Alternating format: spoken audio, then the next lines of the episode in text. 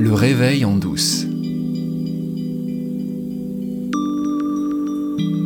Je suis, tu es, nous sommes la même chose. Nous sommes la conscience. C'était la grande révélation de la semaine dernière. Je pense que tu captes hein, la légèreté amusée avec laquelle je parle de grandes révélations. Parce que c'est une grande révélation pour moi, peut-être pas pour toi. Pour moi, c'est l'étape où j'en suis dans ma compréhension. Ce n'est pas un aboutissement parce qu'il n'y en a pas d'aboutissement. Il y a un chemin qui a commencé quand euh, ma conscience de moi-même s'est éveillée. Mais cette conscience de moi-même, je l'ai longtemps prise pour le tout.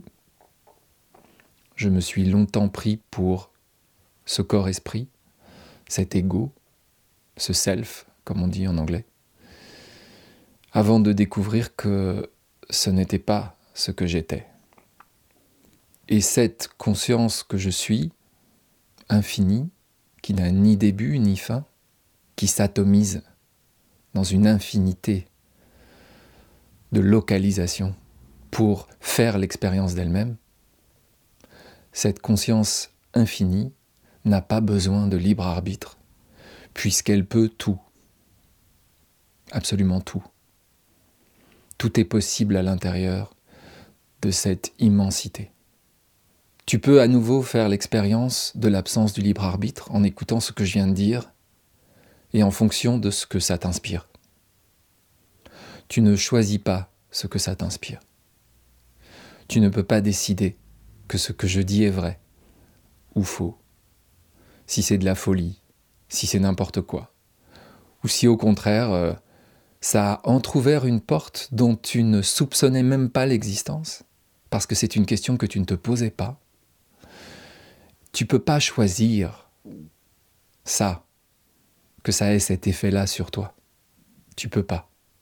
Tu peux pas choisir non plus que peut-être tu aurais envie de croire à ce que je raconte, mais tu n'y arrives pas. Tu penses, c'est tellement beau tout ça, d'accord, mais ça marche pas comme ça. C'est pas l'expérience que je fais dans ma vie. Tu peux pas choisir. Donc j'ai raison. Puisque tu peux pas choisir. Et c'est tout le paradoxe de cette question du libre arbitre. C'est pour ça que ça énerve tellement de gens. C'est pour ça qu'on pourrait presque partir à la guerre pour défendre cette option du libre arbitre. Parce que si je viens dire que le libre arbitre est une illusion, je crée un déséquilibre entre toi et moi. Si tu n'as pas de libre arbitre, et que je le sais, je ne peux plus te juger. La seule chose que je puisse éprouver, envers toi, c'est la compassion. Parce que tu es exactement comme moi. Tu es la même chose que moi. Qui que tu sois, quoi que tu fasses, tu es la même chose que moi. Tu es la conscience qui s'incarne, qui se localise et qui fait l'expérience de toutes les formes possibles, y compris ce que nous qualifions de mal. Dans toutes les formes possibles, il y a tout. Donc forcément, il y a aussi bien Mère Teresa qu'Adolf Hitler. Et ça, c'est très difficile à accepter.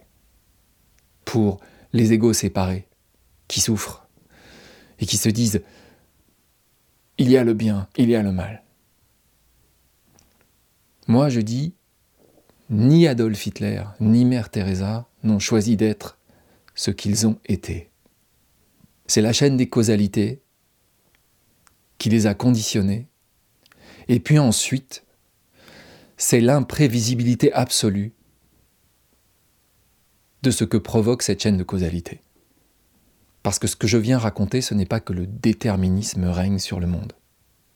Ce n'est pas parce qu'il y a une chaîne de causalité qui détermine à 100% ce que tu es à l'instant présent, que pour autant ce que tu vas faire, ce que cette chaîne de causalité va provoquer, soit prévisible on n'a aucune idée de ce qui va se passer. Tout va être toujours neuf.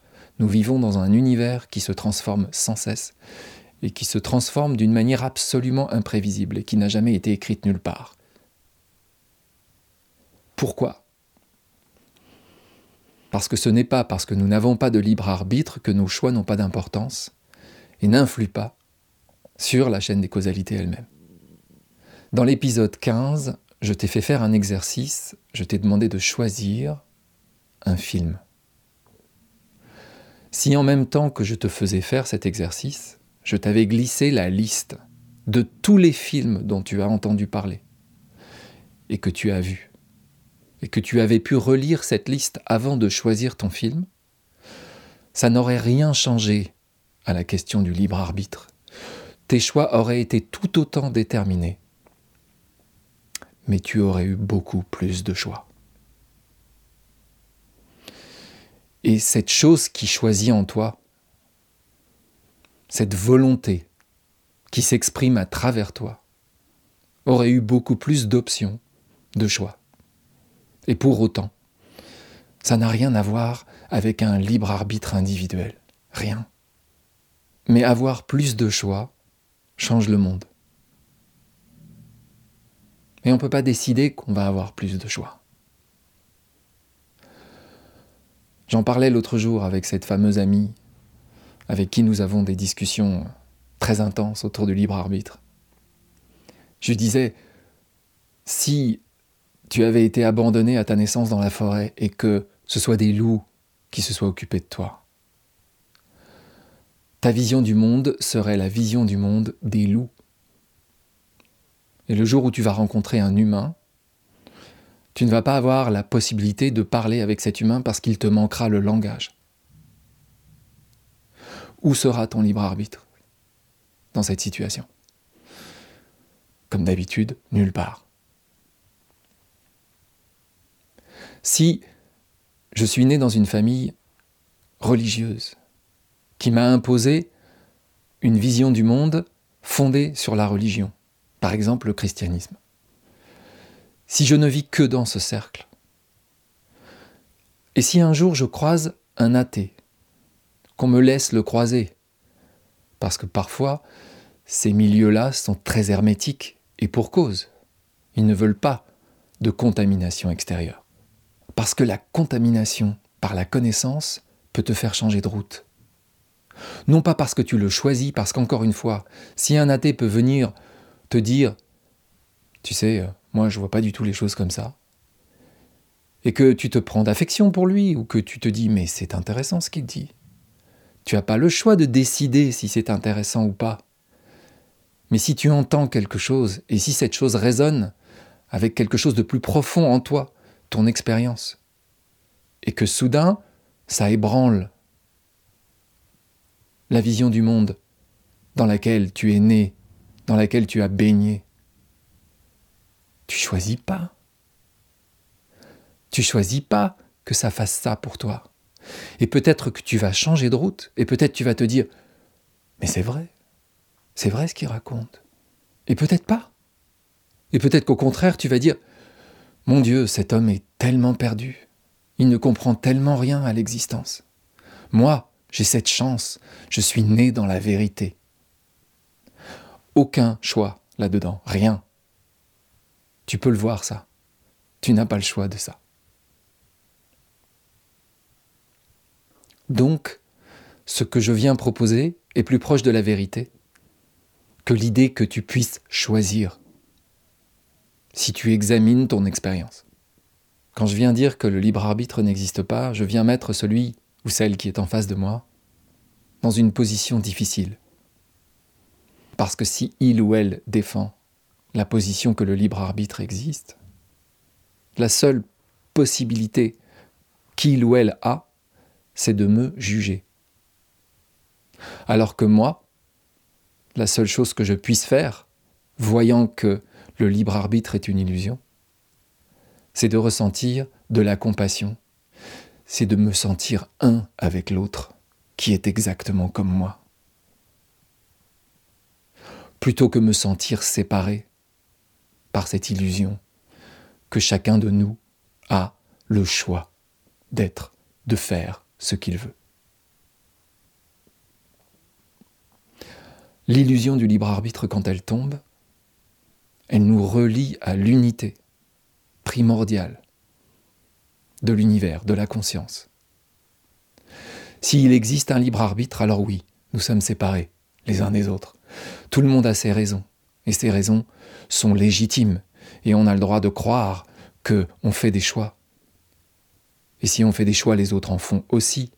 Donc nous sommes fondés à juger les autres en fonction des choix qu'ils font, puisqu'ils les font soi-disant librement.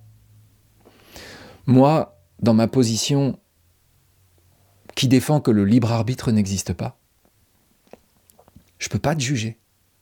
Comment je pourrais te juger? Je peux pas. Quoi que tu fasses, et même si, de mon point de vue, tu viens me faire du tort, du mal, je sais très bien que tu n'as pas le choix. Comment pourrais-je t'en vouloir? Je peux pas. Alors que toi, si tu crois que moi, j'ai du libre arbitre, si tu crois que moi, je te fais du tort, tu vas me juger.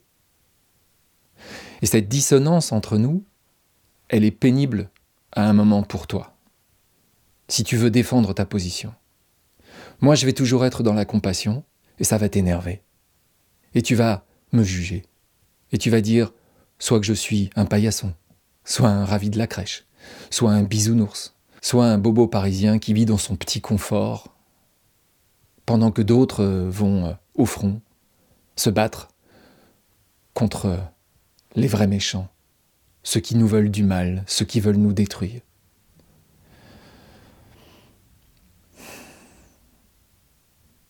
Celui ou celle qui pense ça n'a pas le choix de le penser. Je le verrai ou je la verrai toujours comme un frère ou comme une sœur. Nous sommes la même chose, même si tu me détestes, même si tu veux me faire du mal nous sommes la même chose. À un moment, toi la conscience, tu retourneras à cet infini, à cette immensité que tu es, à cette chose qui n'est jamais née et qui ne mourra jamais. Peu importe ce qui se passe ici dans ce fabuleux monde des formes, où tout est possible, le pire comme le meilleur. Du point de vue où je suis, le monde se révèle comme une splendeur.